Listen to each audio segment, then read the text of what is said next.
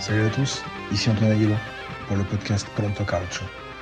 Aujourd'hui, on va faire un petit focus sur la Juventus et sur la saison à venir. Au sommaire, la gestion du club après les sanctions. Le calendrier sans Coupe d'Europe, Allegri, le mercato et les hommes forts de la saison. Alors, on va commencer par les sanctions. Comme vous le savez, la Juventus a été interdite de Coupe d'Europe après avoir négocié avec l'UEFA. Je pense déjà qu'avec un calendrier très allégé, sans Coupe d'Europe, aucune, euh, la Juventus pourra clairement se concentrer sur le championnat.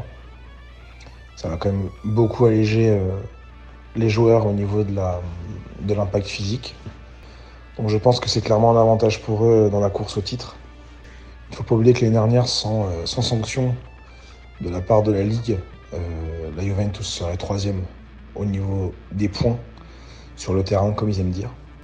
Donc euh, je pense que c'est clairement un avantage.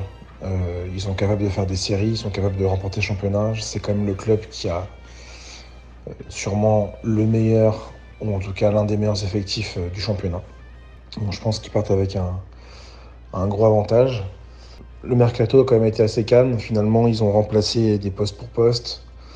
On a Quadrado qui était quand même un homme important du vestiaire, un homme fort et qui a quand même fait des très bonnes saisons, qui a rejoint donc Libre l'Inter.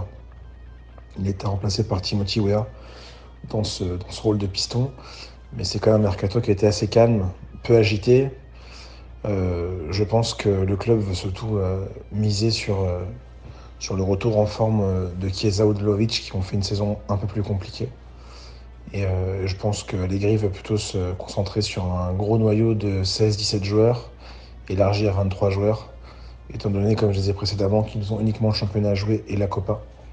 Donc ça réduit quand même drastiquement un calendrier euh, à maximum 44 matchs, ce qui est quand même euh, beaucoup plus allégé par rapport à l'Inter qui en a presque joué 60 l'an dernier avec une Coupe du Monde au milieu.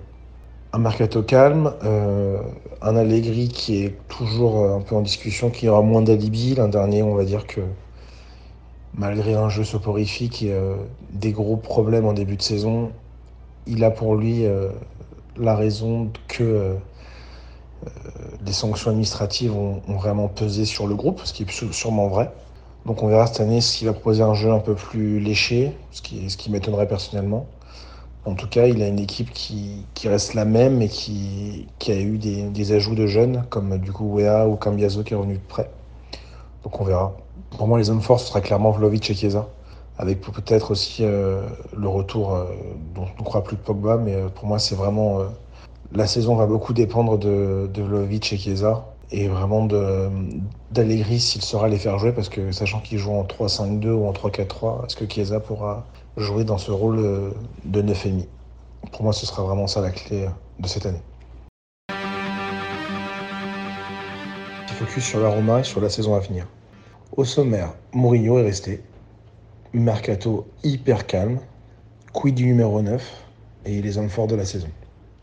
Après beaucoup de doutes et surtout après la défaite contre le CCV en finale d'Europa League, on pensait tous que Mourinho allait partir.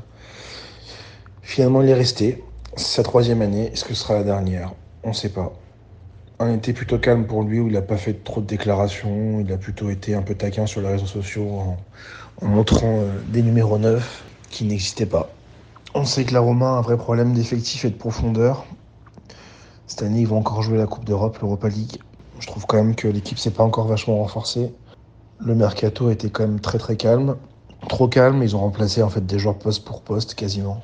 On a Sanchez et Paredes qui sont arrivés à la place de Matic et de Wijnaldum qui est reparti du coup en PSG de son prêt. On a du poste pour poste et surtout il y a toujours le problème numéro 9, euh, surtout avec la blessure de Tammy Abraham et euh, uniquement Bellotti. Donc on attend de voir euh, si en faisant mercato, euh, ils vont pouvoir recruter un neuf. On parle de Zapata.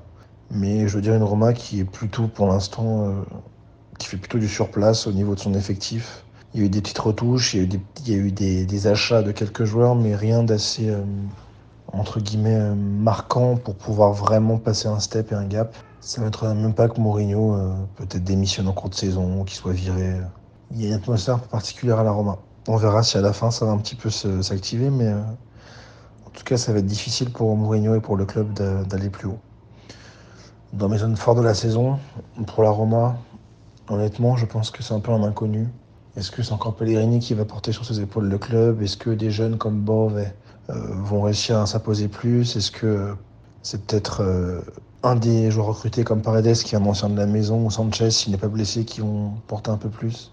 Mais euh, je pense que c'est vraiment le club qui a fait le plus de surplace et on a encore du mal à identifier même avec les matchs de pré-saison ce dont la saison sera faite, quelle saveur aura la saison. C'est pour moi un grand point d'interrogation ces traumas pour l'instant.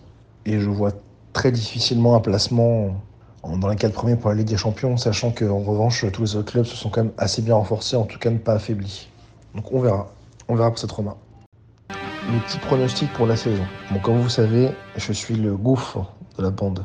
C'est-à-dire que j'aime bien invoquer le, mauvais sort. Allez, on va dire que champion cette année, la Juventus. Deuxième, le Napoli. Troisième, le Milan. Quatrième, l'Inter. Je pense que ce sera ça le classement final. Capocannoniere est donc le meilleur buteur du championnat. Allez, on va essayer de mettre une petite pièce sur, euh, sur Dusan Vlaovic, qui je pense va revenir en très grande forme cette année, maintenant qu'il s'est débarrassé de sa pubalgie. Et euh, meilleur joueur du championnat, on va dire euh, Chechny avec la Juventus. Peut-être qu'Allegri aura réussi à battre le record de clean sheet. Allez, on va dire 20 clean sheets pour Chechny cette année. On sent bien que, que la Juve veut tout arracher cette année malheureusement. A bientôt sur Pronto Calcio.